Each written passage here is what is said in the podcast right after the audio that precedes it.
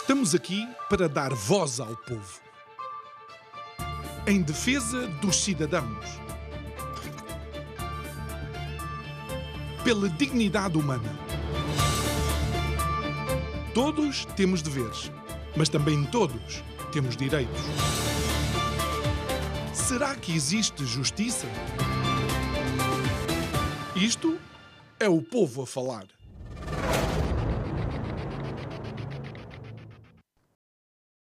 Os Lusíadas de Luís de Camões, O Alto da Barca do Inferno de Gil Vicente ou Os Maias de Essa de Queiroz são algumas das obras da literatura portuguesa que são icónicas, ficaram na história porque plasmaram em folhas de papel, juntaram as letras de artistas, de escritores, pensadores, da ficção ou da realidade da mente deles e acabou por ficar como uma memória memória daquilo que eles foram capazes de fazer. Neles, nesses livros e nessas obras, conseguimos de alguma forma sentir e reconhecer os traços genéticos dos seus autores. Quando olhamos para Portugal, para esta República e para esta democracia, também existe um papel, também existem letras que, em conjugação, são aquilo que poderemos chamar do batimento cardíaco da nossa sociedade. Estou a falar da Constituição da República Portuguesa. A ela, todas as leis se deveriam subordinar. Boa noite. O meu nome é João Nuno Pinto e isto é o Povo a Falar. Estou consigo de segunda a sexta-feira, neste mesmo horário, emissão em simultâneo, Curiacos TV e Rádio Vida 97.1. E o tema deste mês é Babilónia. A mítica cidade, talvez ficcionada, talvez realidade, mas acima de tudo aquilo que queremos falar é de impérios, de impérios que caíram, sob o peso de não ameaças externas, mas, externas, perdão, mas normalmente por causa da erosão interna dos seus próprios sistemas. Mas voltemos então à nossa Constituição da República Portuguesa. É porque neste momento há a possibilidade de uma revisão constitucional e se não é novidade uma revisão à nossa lei base, o que é um pouco estranho é o timing, diria muito sui generis. Não sei, não sei sei, se fosse eu a governar o país, se estivesse eu no Parlamento, talvez a recuperação económica fosse mais importante. Talvez a sustentabilidade do sistema de pensões fosse mais importante. Talvez os casos diários de corrupção que incluem os próprios governantes fosse mais importante. Mas não aparentemente estamos em velocidade de cruzeiro. Mas em velocidade de cruzeiro não de boas maneiras e de bons resultados, mas em velocidade de cruzeiro, perdão, para perdermos cada vez mais liberdades, garantias e direitos que a Constituição nos dava. Nas palavras de Thomas Jefferson, que escreveu a Carta de Independência dos Estados Unidos, eu prefiro as incertezas e os perigos da liberdade à paz da escravatura é que se vocês têm legitimidade democrática para fazer o que quer que seja, é com o consentimento dos cidadãos. E parece que alguns não consentem. Digo eu que não percebo nada disto.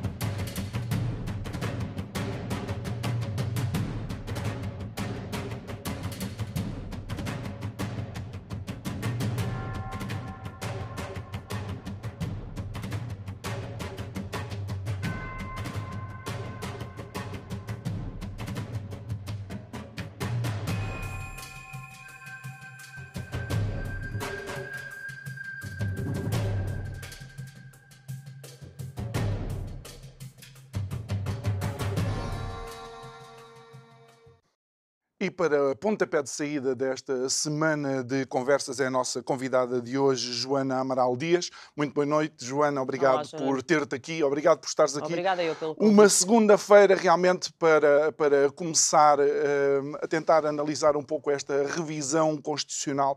Uh, eu sei que uh, em conversas, inclusive, aqui já demonstras alguma preocupação sobre o estado de saúde da nossa democracia, bem como a instrumentalização, a possibilidade de alteração alteração da Constituição. Mas agora, com este desenho no Parlamento, uhum.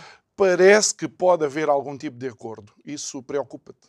Não, a mim preocupa-me uh, o facto de nós estarmos perante um golpe de Estado. Nós, neste momento, com uh, o beneplácito não só do PS, mas do PSD, do Chega, da Iniciativa Liberal, do Bloco de Esquerda, do Partido Comunista Português, estamos perante um golpe de Estado. O PC, por acaso, acho que se pronunciou um pouco sobre isto, uh, mais favorável aos nossos direitos. Mas uh, o que qualquer partido político em democracia, em Estado de Direito, tinha que fazer nesta circunstância, eu já vou explicar porquê, é tomar uma posição clara, claríssima e de força. Porquê?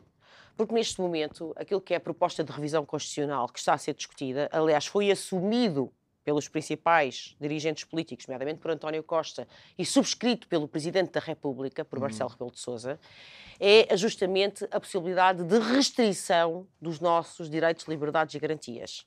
Quando tu perguntas, e bem, no, no genérico do programa, Porquê este timing, quando o país, Portugal, está a braços com uma situação calamitosa do ponto de vista da sua economia? E, portanto, temos uma inflação galopante que põe em causa a possibilidade das pessoas irem ao supermercado. Fala-se de atum em lata, conserva, com alarme. Temos subidas da taxa de Euribor que muitas pessoas olham para os seus tratos bancários e percebem que não vão poder continuar a pagar as suas casas e honrar os seus compromissos muito mais tempo. Portanto, temos de facto uma situação de uh, muito, muita turbulência uh, e pobreza no nosso país. Por isso, a mim parece-me que a revisão constitucional nunca seria uma prioridade política. A não ser que, a não ser que, efetivamente, esta uh, gestão da Covid sempre tivesse como objetivo principal e maior justamente a restrição dos direitos, liberdades e garantias, coisas que eu venho dizendo desde 2020 para mim, a questão é política nesta gestão da Covid e que neste momento se confirma. Por isso, António Costa e Marcelo Rebelo de Sousa e todos os, outros, mas eu vou falar a estes dois porque são aqueles que mais nos, supostamente nos representariam, uhum. aquilo que propõem é que é tornar aquilo que até hoje foi ilegal em algo que é legal. É como pegar em crimes de homicídio ou de violência que estavam que eram ilegais na Constituição e querer torná-los legais por via desta revisão constitucional. Porque ao longo destes dois, quase três anos, aquilo que foi feito, isolamentos profiláticos, isolamentos obrigatórios, confinamentos, restrições à circulação dos cidadãos, etc., como eu, eu e outras pessoas sempre dissemos, também desde março de 2020, são ilegais. E o são Tribunal fora da lei. já se pronunciou Era isso também. que eu ia dizer. Hum. E, entretanto, entretanto, às vezes um bocadinho a destempo, mas, mas pronunciou-se mais de 30 vezes, acho que são, já são 35 vezes, que o Tribunal Constitucional veio decretar, determinar, que justamente medidas como essas foram, são ilegais, porque são inconstitucionais. São contra a lei fundamental, são contra o Estado de Direito, são contra o princípio basilar da democracia. Ora, perante isto, o que é que António Costa e seus muchachos e a sua entourage, secundados por Marcelo Rebelo de Sousa, pretendem fazer? É tornar, como eu estava a dizer, aquilo que é ilegal numa coisa que é legal. legal. Pegar nessa restrição de direitos, liberdades e garantias e dar-lhes o uh, dar-lhes lei, para passarem uhum. a ser letra de lei. Só que sucede que tenho pena, mas não o podem fazer. Não o podem fazer à luz justamente da Constituição. Exato.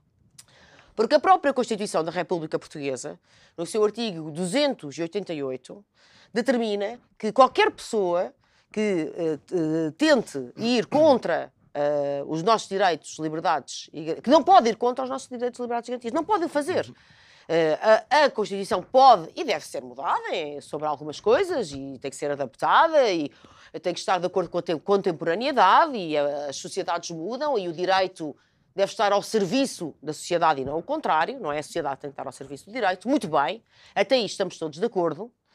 Mas aquilo que, onde, onde a Constituição tem um travão, se há sítio onde a Constituição da República Portuguesa tem um travão claro, é nesse artigo 288 que diz muito bem, ao fim e ao cabo diz assim, bom, mudem o que for necessário, mas, mas nos nossos direitos, liberdades, liberdades e garantias, nem pensar, nunca, jamais, em tempo algum. Porquê? Porque justamente mexer nesses direitos, liberdades e garantias é mexer no código genético da democracia. É alterar, é fazer uma terapia genética à democracia. Uhum. Terapia, que nem se deve ser chamada de terapia. É uma intervenção, porque aqui é para menos, não é para mais. É uma intervenção genética mas isso é interessante, porque uns dizem que é, se for uma intervenção cirúrgica, nós estamos disponíveis. É, é. a expressão de António Costa. É? Cirúrgica. É? Realmente ela é cirúrgica, mas sabes que se eu for cirurgicamente tirar-te um bocado do cérebro, acabo contigo, não é? Portanto, depende do tipo de cirurgia. Estamos a falar uh, de corrigir um sinal que pode degenerar, é uma coisa. Estamos a falar de cortar o córtex frontal, de abolir, fazer uma espécie de lobotomia do córtex frontal, não se chamaria lobotomia, se chama cortoxia, já é outra coisa com outros efeitos. Claro. Portanto, ela pode ser cirúrgica, Olha, ela pode ser rigorosa, ela pode estar num perímetro relativamente curto, mas, mas pode ser fatal. Pode ser fatal. Olha, e, e, Joana, só para que as pessoas possam eventualmente entender, uma das grandes preocupações que, uh, que tu e outras pessoas têm, daí também esta, esta anteprojeto, a análise ao anteprojeto de lei de proteção e emergência de saúde pública, que participaste, nomeadamente com Henrique Neto, Fernando Nobre e mais outras pessoas, só para mencionar mencionar alguns, eh, vocês detectaram que com eh, alguma como é que eu dizer, criatividade linguística quiseram alterar algumas coisas. Deixa-me só dizer uma coisa. Se eu, a Constituição da República Portuguesa diz não há pena de morte, mas se eu disser não há pena de morte por bala, estou a abrir a porta para Com todos certeza. os outros tipos, não é claro. é assim? Há este... Uh, Aldrabice. Este, este, al, pronto. Aldrabice, isso é uma aldrabice é uma adulteração, é fazer um bypass, não é? é? É, ao fim e ao cabo, uma espécie de uma burla. É, é tentar, justamente, ultrapassar o tal travão. Mas deixa-me dizer-te uma coisa que é muito importante que os nossos espectadores e os nossos ouvintes compreendam. Não é só o artigo 288 da Constituição da República Portuguesa que determina que não podemos mexer no nosso código genético, uhum. naquilo que são os direitos, que são os fundamentos, os alicerces do Estado de Direito, ok? Não é só isso. A lei, relativamente àquilo que são os crimes cometidos pelos titulares de órgãos públicos, prevê que quem tentar, não é só quem conseguir, é quem tentar justamente adulterar a Constituição da República Portuguesa nesse sentido, é punível com pena efetiva de prisão de 5 a 15 anos. E depois tem um outro artigo semelhante, mas também não vou amassar aqui os espectadores. Uhum. Ou seja, o facto de haver essa tentativa, pode ou não ser conseguida, pode ou não ser exitosa, não é? Pode ou não ter, ter sucesso. Mas o facto dela ser anunciada, como tem sido anunciada, dela ser defendida, como tem sido uh, defendida, dela ser aduzida, já é um crime em si mesmo, porque estas pessoas são, e Marcelo Rebelo de Sousa, António Costa, são efetivamente titulares de órgãos de cargos públicos, cargos públicos uhum. certo?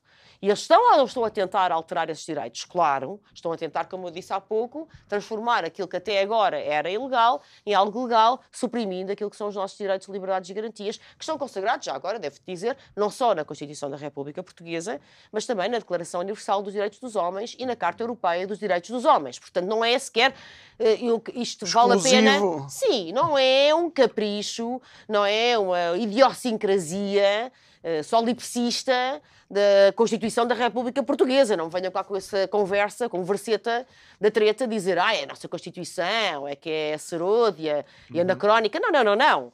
Estes direitos, liberdades e garantias estão consagrados em vários documentos, em várias uh, cartas que nós subscrevemos, que o Estado português uhum. subscreve e que são, aliás, aquilo que devem ser a base tal consensual de qualquer democracia. Portanto, nós estamos perante um golpe de Estado. Eu estou Uh, aliás, está, o crime chama-se mesmo assim golpe de Estado, o crime que eu estava há bocadinho a trazer aqui à equação, chama-se mesmo golpe de Estado. Aquilo que foi feito é um tiro no meio dos olhos da democracia. Estamos a falar de António Costa, Marcelo Rebelo de Sousa e todos os outros pegarem, uh, aí sim com a bala, pegarem na pistola e apontarem exatamente a um sítio nodal, nevrálgico, ao pulsar do nosso, do nosso regime. Joana, uh, uh, mas isto vem a reboque um bocado daquilo que foi a crise de saúde pública que se, que se viveu durante aquela época, e nós falámos aqui diversas vezes, as pessoas permitiram-se permitiram -se ficar fechadas, limitadas, entregar a sua liberdade, incluindo a liberdade de expressão, que também foi, obviamente, atacada. E é. mas, mas uma, é. uma, e continua a ser, e uma das preocupações... Aqui na Curiates não, mas continua a ser. Uh, bem, no outro dia a entrevista ao Gustavo Santos foi, foi retirada, mas pronto. Não, mas aqui neste espaço. Está. Ah, não, aqui cada um vai dizer, uhum. vai dizer aquilo que, que entende e a forma como lê as coisas. Ah, é, é a possibilidade de, com esta alteração, poder libar os políticos que tomaram as decisões durante aquela época. Vamos lá ver, eu acho que há aqui vários níveis disso. Eh, mas eh, vamos dar um passo atrás a março de 2020, porque tu falas aí, porque é muito importante esclarecer isto, okay. porque tu falas aí eh, de crise de saúde pública. E eu pergunto que crise de saúde? Porque em março de 2020, e eu estive na televisão a dizê-lo, em horário nobre, e, e, repito, não fui só eu, mas eu, como eu, outras pessoas, não, também não foram muitas, dizendo-me também não foram muitas. Não, não havia, quando, olhávamos para os números de, das pessoas com doença grave ou morte por Covid, não se justificava o lançar o pânico e aquela forma alarmista e desproporcional como foi gerida a questão de saúde pública.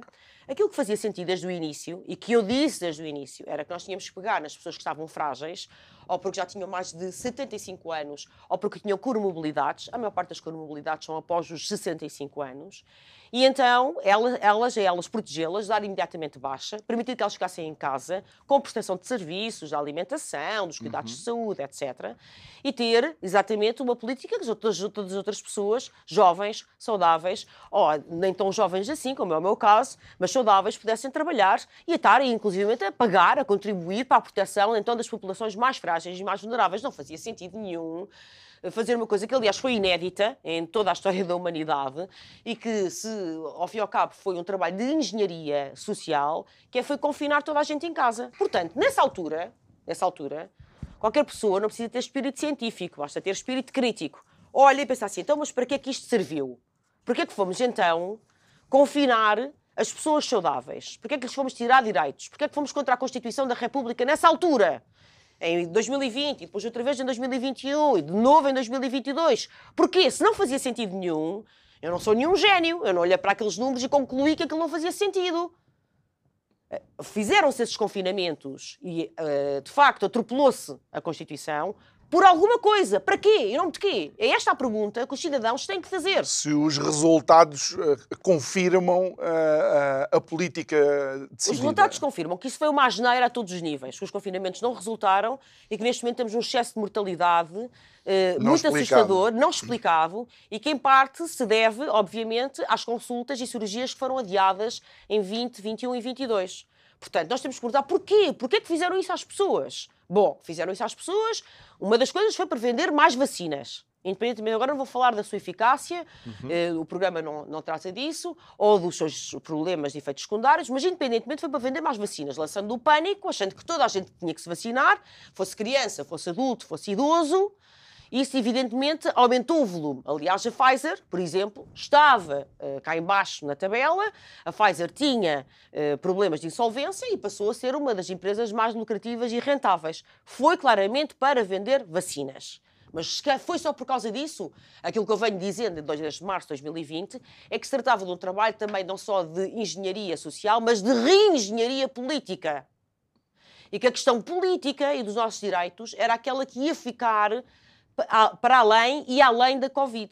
Ou seja, que a restrição dos direitos, liberdades e garantias que tinham sido feitas, conduzidas nessa época, iam perdurar depois. Para perdurarem, como o Tribunal Constitucional já se pronunciou, estas 30 e tal vezes, uhum. para perdurarem, elas precisam de passar a estar inscritas, seladas, lacradas, na Constituição da República Portuguesa. É isso que se pretende agora. Isto é o passo seguinte, é the next step. Já se antevia em 2020. Mais até do que isso. Bom, então Quer dizer que não só com, com esta proposta de revisão constitucional, João Nuno, não só admitem que estiveram fora da lei, e nós temos que fazer contas com isso, como admitem que vão fabricar mais crises de saúde pública, vão fabricar, eu estou a pedir as minhas, minhas palavras, não existiu uma crise de saúde pública, ela foi fabricada, ela foi, de facto, criada, inventada por estes dirigentes políticos. Portanto, estão a admitir que estavam fora da lei, que vão fabricar mais crises sanitárias, estão, evidentemente, a admitir aquilo que tu próprio estavas a dizer, não é assim?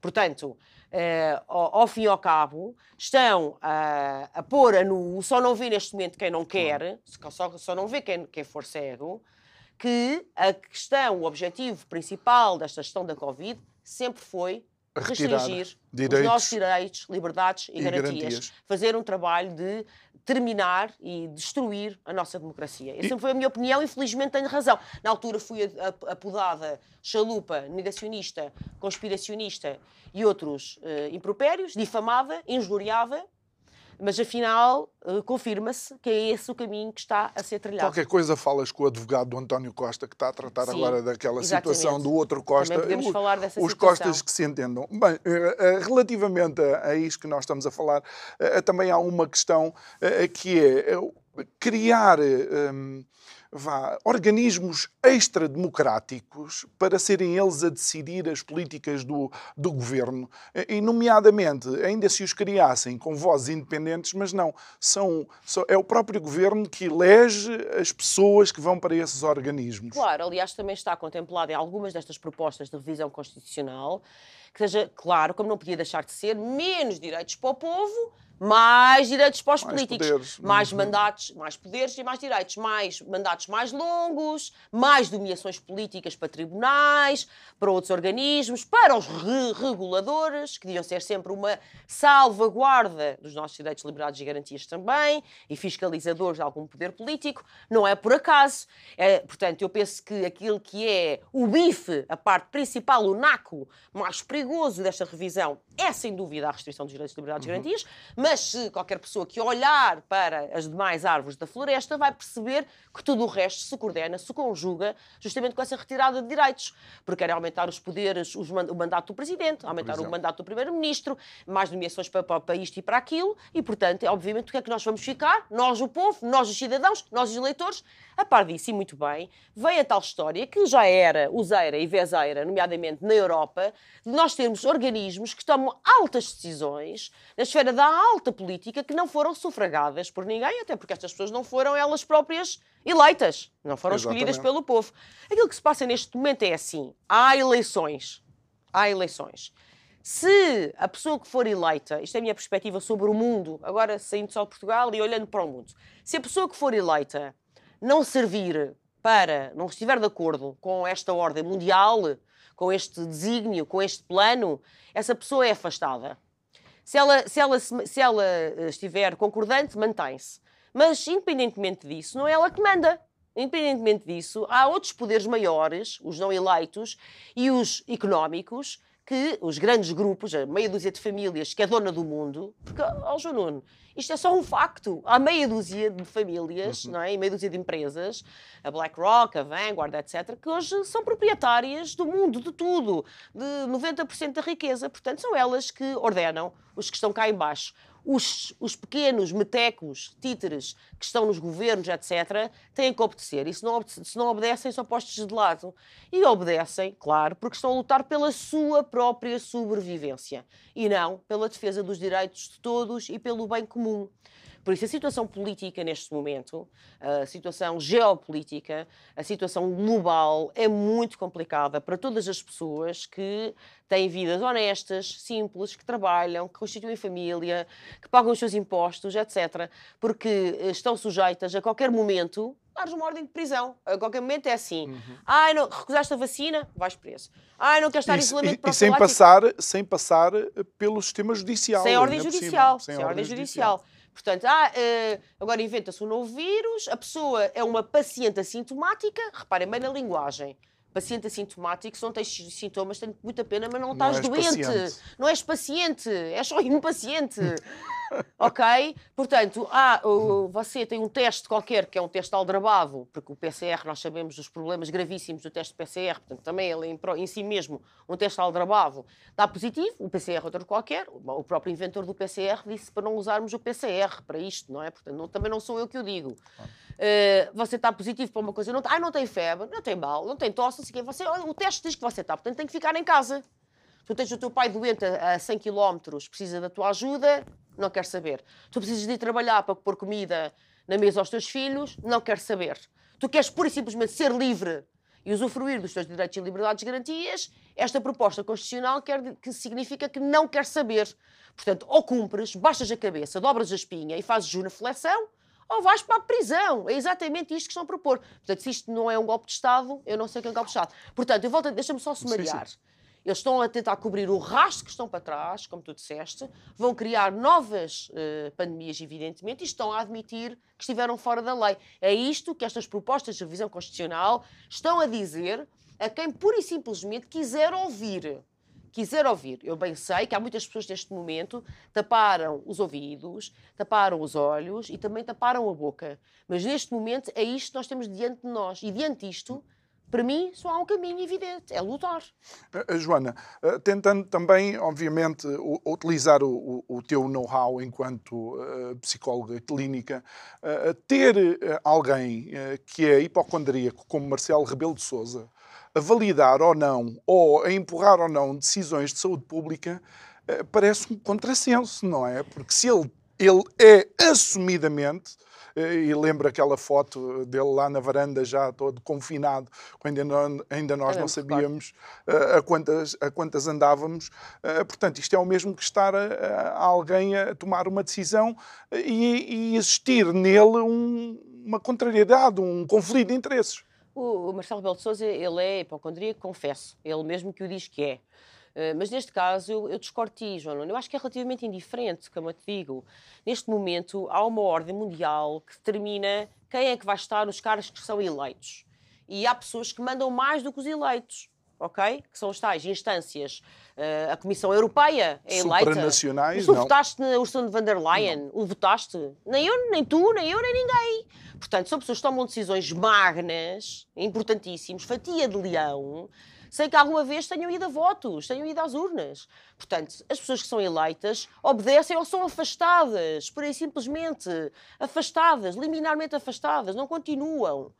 Por isso, ser hipocondríaco ou não ser, aqui é irrelevante.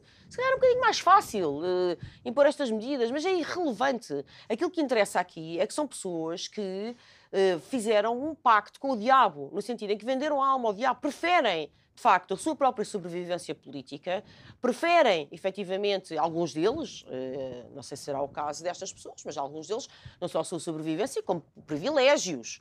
Muitos deles são pagos em privilégios. Olha, vamos no caso de Durão Barroso. O caso de Durão Barroso, já falámos daquilo aqui uma uhum. vez. Durão Barroso mentiu à frente de toda a gente, na Assembleia da República, dizendo que tinha visto com os olhos que a terra há de comer as provas das armas de destruição massiva no Iraque ah, e depois ter mentido dessa forma perante órgãos de soberania. O que é que lhe aconteceu? Nada. Foi o, passou a ser o mordomo da Guerra das Lajes e foi e promovido. Dali foi para a Comissão presidente. Europeia, da Comissão uhum. Europeia foi para a Goldman Sachs e agora é o presidente de quê? Nada mais, nada menos. Retomou os tambores da Aliança Global das Vacinas. Uhum. Ok? Ah, e vai ser um mordomo do próximo encontro dos Bilderberg em Exatamente. Portugal. Portanto, portanto, que o Bilderberg é mais um, um, um, lobby monumental de interesses não sufragados que é feito à vista de toda a gente, porque aqui não há, já não há pudores, já não há vergonha, já não há medo. Estamos a falar mais, se queres o meu, o meu apor clínico, a questão da hipocondria de Marcelo Rebelo de Sousa aqui é completamente uh, mínima. Irrelevante. Aquilo que é relevante e que é de considerar é o nível de psicopatia, de psicopatia social que nós estamos a lidar.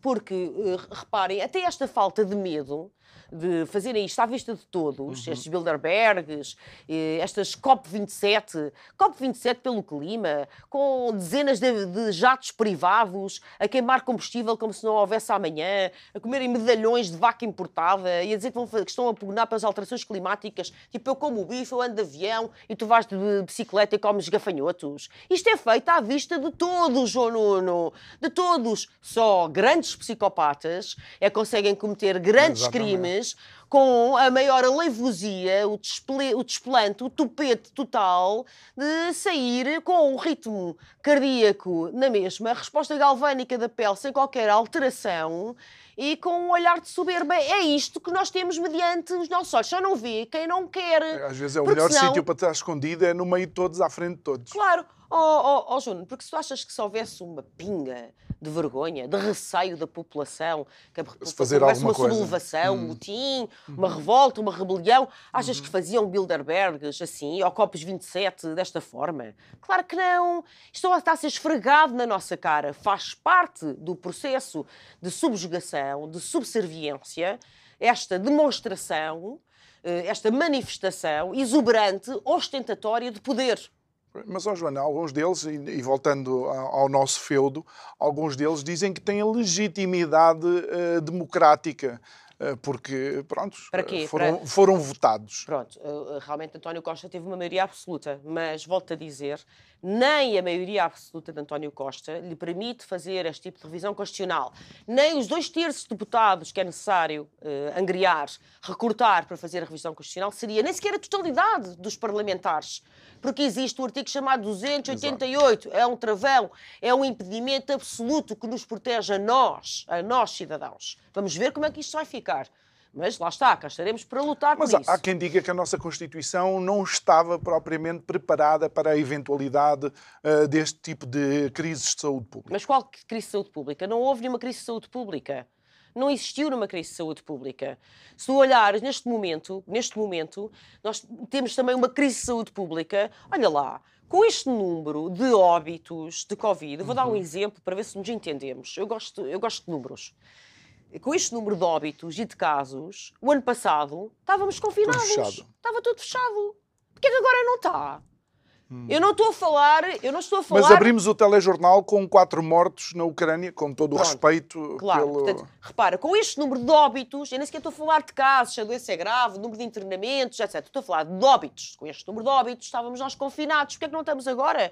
Afinal, ser ou não ser uma crise de saúde pública, ser ou não ser uma emergência sanitária, é ou não é uma definição político-mediática. E esse é, é, que é o perigo. É uma definição político-mediática. Mas esse é que é precisamente Portanto, o perigo, Era a nossa é? Constituição que estava insuficiente ou são os nossos políticos que são os aldrabões? E que, e que efetivamente são psicopatas e estão dispostos a tudo para, para, para o resto no, levarem. No poder. Esta, deixa-me voltar ainda, Força. só para concluir o passo atrás, para ver se percebemos bem. Se isto que eu estou a dizer for verdade, porque eu ponho hipóteses, não é? Eu estou receptiva a que desmontem o meu argumentário, mas estou receptiva com factos, não é, não é virem com insultos, com impropérios. Isso não. Se me chamarem chalupa, não. Venham a debate, venham a terreiro discutir.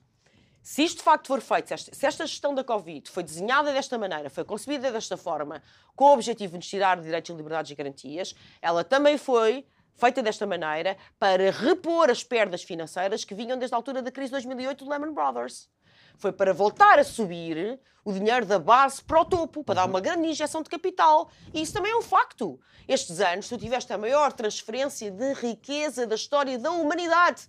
Da história da humanidade. São números. São números. Nunca os ricos ficaram tão mais ricos. É Forbes que o diz, é Oxfam que o decreta. Nunca os ricos foram tão ricos, nunca houve tantos novos bilionários, ultra ricos, ultramilionários e nunca os pobres foram tão pobres. Isto é um facto. É feito de propósito. Bom, se não é parece. E em política, aquilo que parece é. É sempre assim.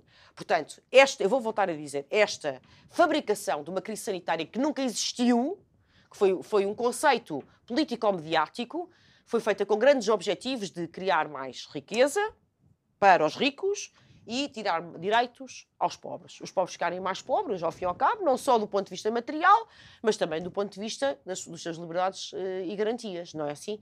Portanto, este, este caminho que continua a desenhar-se, porque nós estamos ou não estamos mais pobres agora, João Nuno? Não estamos. Como está 45, a 45% da população uh, perto do limiar da pobreza, antes das transferências sociais, e depois ainda ficamos à volta dos 20%, portanto, com tendência para aumentar. Portanto, estamos mais pobres que em 2020. Hum. Uh, portanto, confirma-se, confirma-se que isso aconteceu. Estamos com menos direitos e com menos dinheiro. Portanto, se isso se confirma, eu só posso continuar a achar que isto foi feito premeditadamente. Oh, Joana, aliás, não há responsabilidade aliás, dos nossos concidadãos. Aliás, aliás, muitos crimes cometidos nessas cúpulas de psicopatia são cometidos planificadamente, premeditadamente, não, não são feitos por acaso, com o calor do momento. A maior parte dos crimes feitos no calor do momento são feitos por pessoas perturbadas, com doença mental, uhum. psicoses, uhum. depressões graves, etc. Sim, a solução final nazi foi pensada por um grupo de pessoas eu durante costumo, um fim de semana num qualquer eu palácio. Exemplo, eu costumo dar este exemplo, mas porque ele é verdadeiro. Eh, eu fui a Auschwitz e, e eu nem queria ir, mas estava com, com amigos e que queriam visitar esse campo e percebi, só em Auschwitz, apesar de já ter lido tantas coisas, ter visto tantos filmes, etc., como todos nós, ao fim e ao cabo, só ali no loco entendi que aquilo não tinha nada a ver com a ideologia, que aquilo não tinha nada a ver nem com esquerda nem direita, nem nazismo, socialismo, nem sequer com pureza da raça, nem nada Uhum. disso. Só tinha a ver com uma coisa: era o exercício livre do sadismo e do poder, de facto, perverso sobre o outro. Porque depois pessoas eh, a dormir em pé até elas morrerem, ou outro, outro tipo de serviços e de O torturas. próprio Arbeit, Arbeit, Arbeit Macht macht frei. frei, o trabalho liberta. Portanto, era tudo uma, uma questão de perversão. E é neste momento é isto que assistimos. As cúpulas de poder estão enxameadas de psicopatas, porque este tipo de vivência que nós temos hoje de dissolução de laços, o consumismo, bom, seria, seria outro programa. É a esteira, é o chão ideal para a emergência deste tipo de patologias.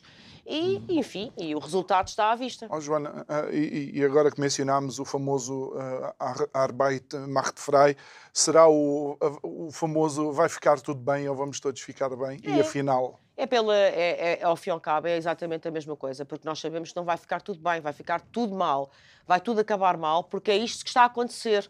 Eu, eu não gosto muito de slogans e de, de propaganda. Eu gosto, eu gosto de ver, eh, dizem que é azul, eu gosto de lá ir verificar se é azul. Dizem que é verde, eu gosto de lá ir confirmar. E por isso é que eu te digo, é, é- isto é uma questão é uma, factual, não é de opinião. Nós temos menos saúde neste momento. Olha lá, ó Nuno, como é que algum cidadão com o mínimo espírito crítico pode acreditar que eh, o António Costa ou os outros governos eh, ocidentais fizeram esta gestão da Covid porque estavam muito preocupados com a nossa saúde. Mas vocês alguma vez veem o António Costa preocupados com a saúde dos portugueses diariamente? Como é que está o nosso Serviço Nacional de Saúde? Como é que estava antes, com as urgências entupidas, e como é que está depois? Alguma vez os pobres... meses sem médico de família, milhões. Então, é assim, eh, eh, pessoas com dificuldades sociais gravíssimas, todos os dias chegam casos desse género, alguma vez são protegidas, acudidas, eh, nunca, portanto, isso é, é- foi outra, outra mentira de propaganda que foi imposta, que as pessoas acreditaram que agora vinha, porque as pessoas querem muito ter um pai protetor, agora não numa linha tão psiquiátrica, mas numa linha mais freudiana, querem muito ter um grande salvador, um paizinho, que finalmente lhes pega ao colo, que lhes dê carinho, que lhes diga ananar, no colinho a embalar, sim, meu amor, vai ficar tudo bem. Isso é o que nós dizemos às criancinhas. Isso é uma regressão. Uma infantilização do povo, justamente pegando nessa parte, acionando esse mecanismo que é básico em todo ser humano eh, de proteção paternal. Só que não, só que António Costa não é o primeiro-ministro papá que vem salvar toda a gente e que estava muito preocupado que ia proteger a saúde de todos. A história do são só 15 dias para achatar a curva. Todos temos que fazer 15 dias. Lembras-te daqui a esses 15 Lembro, sim, dias? Vamos entrar no quarto ano. Vamos entrar no quarto ano. A partir do momento em que começar a contar, março de 2023 está quase. Entramos no quarto ano de são só 15 De dias achatamento. de, de achatamento dos 15 Ou, dias da curva. ou aquela, aquele famoso momento em que ofereceu, entre aspas, a final da Liga dos Campeões aos enfermeiros e Era, aos médicos. era, era, mas dizia que os médicos eram todos uns cobardes, não é, não é assim? Depois, com os depois micros em vamos off. bater eh, palminhas às janelas para agradecer aos médicos. Os médicos, os enfermeiros, os psicólogos, quem está no Serviço Nacional de Saúde sabe bem a porca miséria, a pouca vergonha que foi a gestão política sempre do, SNS Uhum. antes, outra vez, durante e depois da gestão da Covid. Só acreditou quem quis. Ó ao Joana, e qual é a nossa responsabilidade? Enquanto, enquanto cidadãos, eh, estamos num estado de letargia, mas que não vem de agora. Não vem de agora. Mas nós também temos que ver uma coisa: é assim, a maior parte dos cidadãos que estão acordados, que é uma fatia grande, não vota. É abstencionista. Não vota.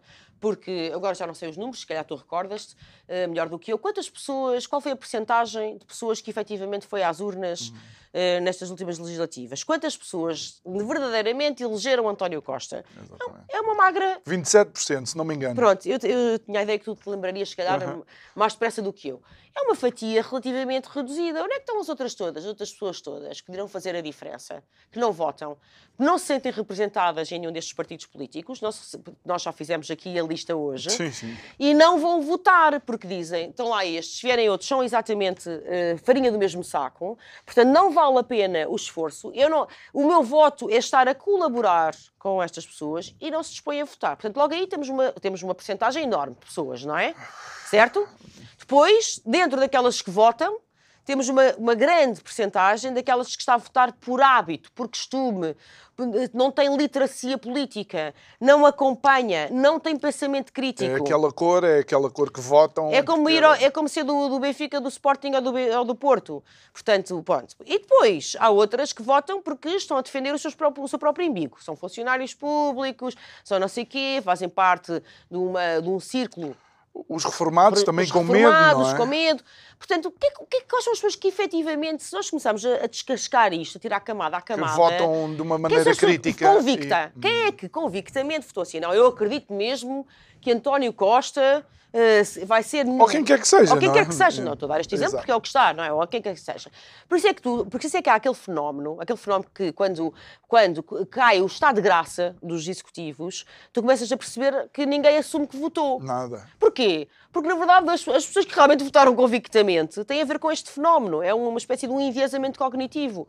Porque, efetivamente, a psicologia explica. Porque, efetivamente, quem votou convictamente nestas uh, personas políticas foi uma margem muito reduzida, muito magra.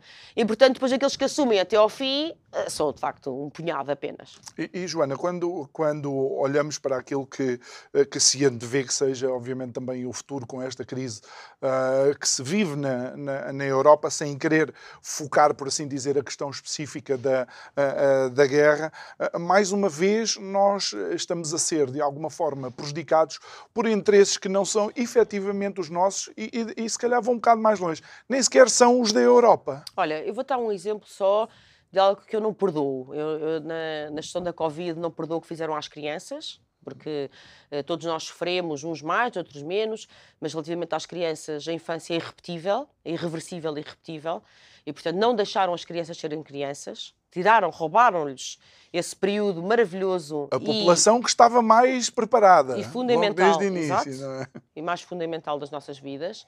E em relação a esta questão da guerra da Ucrânia, eu não perdoo que, quando foi justamente a crise de, de, da banca, que foi transformada em 2008, do Lehman Brothers, etc., Sim. que foi transformada depois, fizeram-lhe uma mutação genética, transformaram-na em crise das dívidas soberanas, Sim. estás recordado disso, Sim. não é, João Nuno? E depois a seguir começaram a bater nos PIGS, não é? Nos, nos países do Sul, Portugal, Itália, Grécia. Espanha, porque nós supostamente, como dizia Portávamos o mal no orçamento. nós gastávamos tudo em vinhos e em e mulheres, não é? E, e, e, portanto éramos uns devassos, pessoas não sabiam cuidar, não se governavam nem deixavam uhum. governar, como se dizia, como dos romanos, e por isso eh, precisávamos era levar com o chicote, com o lato, com o cavalo marinho, bem duro, ali no lombo, e tínhamos que ser adestrados, porque somos uma cambada de bons selvagens, bons entre parentes, porque às vezes somos só selvagens. Isto era, foi o discurso nessa altura. Uhum. Portanto, não havia dinheiro para ninguém, lembras-te? Não havia cá Exatamente. dinheiro. Não há pão para malucos. Era, nós tínhamos que pagar com língua de palmo, tínhamos que nos sacrificar, etc. O povo tinha que andar ali outra vez não mais. Querem, migrem. A limpar o chão, exatamente. Saiam da vossa zona de conforto, vão uhum. migrar, desenrasquem-se. Não comam bifes, dizia a Isabel Joné, etc. Lembras-te? Eu lembro muito bem dessa face. Agora, a Ucrânia diz que exige, exige uma mensalidade brutal, não é? Um bolo de milhões e milhões mensal à União Europeia.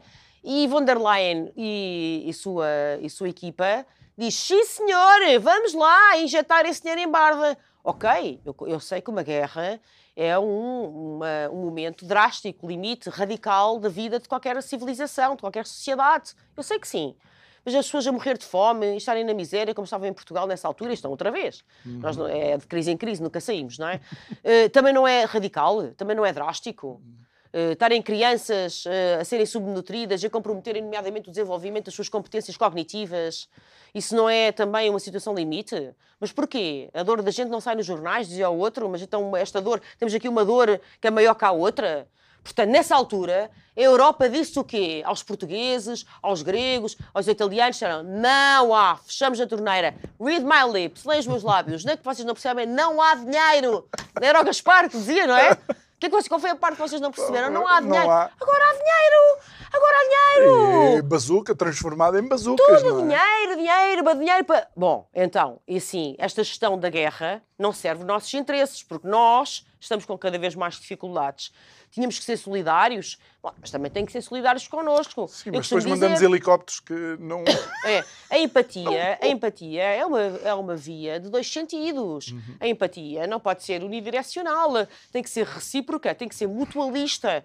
E, portanto, e tudo isso falta na Europa e tudo isto vai ser muito complicado porque eh, este inverno vai ser duríssimo, já está a ser, mas até para os ucranianos. Tu sabes que muitos deles estão em déficit, em insuficiência energética e há grandes racionamentos, vai ser muito duro para, para todos nós eh, e, e muito duro para a democracia, porque a guerra continua a ser, deixa-me só fazer esta pequena adenda sobre a guerra, a guerra continua a ser acompanhada pelos principais órgãos de comunicação social com narrativas enviesadas ou mesmo mentirosas, ou mesmo mentirosas. Houve aquele caso da Onde RTP, são?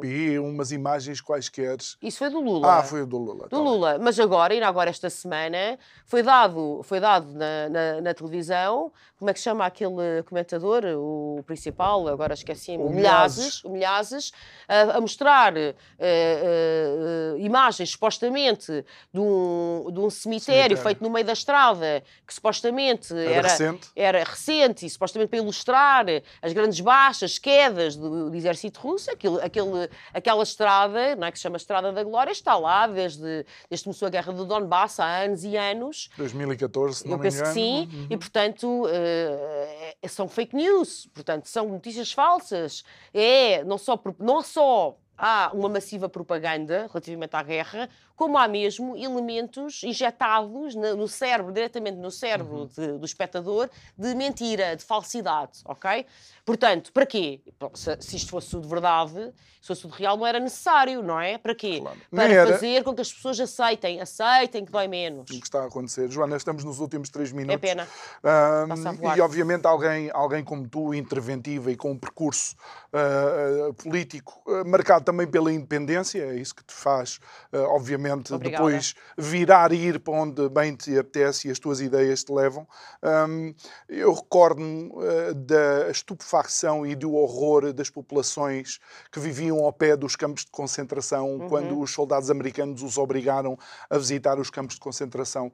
Ah, os portugueses que estiverem a dormir vão eventualmente acordar tarde demais, se é que já não estão. Uh, neste momento, nós sabemos que a receptividade a uma série de medidas uh, que foram impostas uh, durante estes anos, como as máscaras, as vacinas, etc., já não, já não é a mesma. Há muitas pessoas que já perceberam, já perceberam que de facto houve aqui muita manipulação e que houve muita maniatação, mas também têm ainda muito medo, têm muito receio, porque já perceberam que as pessoas que são mais vocais ou que tomam atitudes mais firmes são prejudicadas, são lesadas e são castigadas, duramente punidas por o fazerem. Não só há atentados claros à liberdade de expressão, todos os dias, nas redes sociais, na comunicação social mainstream, etc., como há depois preço a pagar no seu trabalho, nas suas relações sociais, familiares. E, portanto, é- nem toda a gente nasceu para herói. Nem toda a gente vai sacrificar eh, o pão que tem para pôr nos filhos ou o- a sua paz em nome de valores. Nós não podemos esperar isso das Claro. pessoas, como é óbvio, não é? E, portanto, neste momento, o que acho que há um temor profundo nas pessoas em, em se manifestar. Eu devo dizer que recentemente, recentemente estive numa conferência onde estavam muitos palestrantes da nova ordem mundial e que a, a plateia estava absolutamente silenciosa, com medo de se manifestar, mas assim que eu e outras pessoas fizemos perguntas um bocadinho mais eh, difíceis, houve uma salva de palmas. Portanto, o que é que pessoas estavam caladas? Porquê? Porquê é que estavam silentes? Porque estão cheias de medo. E isso realmente nós também temos que perceber. Nós queremos, é isso que nós queremos? Uma sociedade de pessoas em pânico? Queremos uma civilização de cidadãos que estão tolhidos pelo temor, pelo horror, como se estivessem de facto num filme de, de horror desse para adolescentes, Olha, porque é isso que estamos a viver neste E, momento. e, Joana, eh, recordando algo, um estudo da, um estudo da PLOS One, uma revista científica eh, de 2013, que diz que a prevalência de eh, situações de emergência emergência também de saúde vem seguida de decisões de totalitarismo e ditatoriais. Claro Joana. Amaral Dias, É muito hábito. obrigado por ter estado aqui connosco. Foi um prazer, Os Joana. 50 minutos, como é óbvio, voam. Obrigado também por de vez em quando me deixares meter aqui a minha opinião. Obrigado, boa noite. E olha, agradecer assim. Eh, quando consiga amanhã, o resto de uma boa noite e muito obrigado.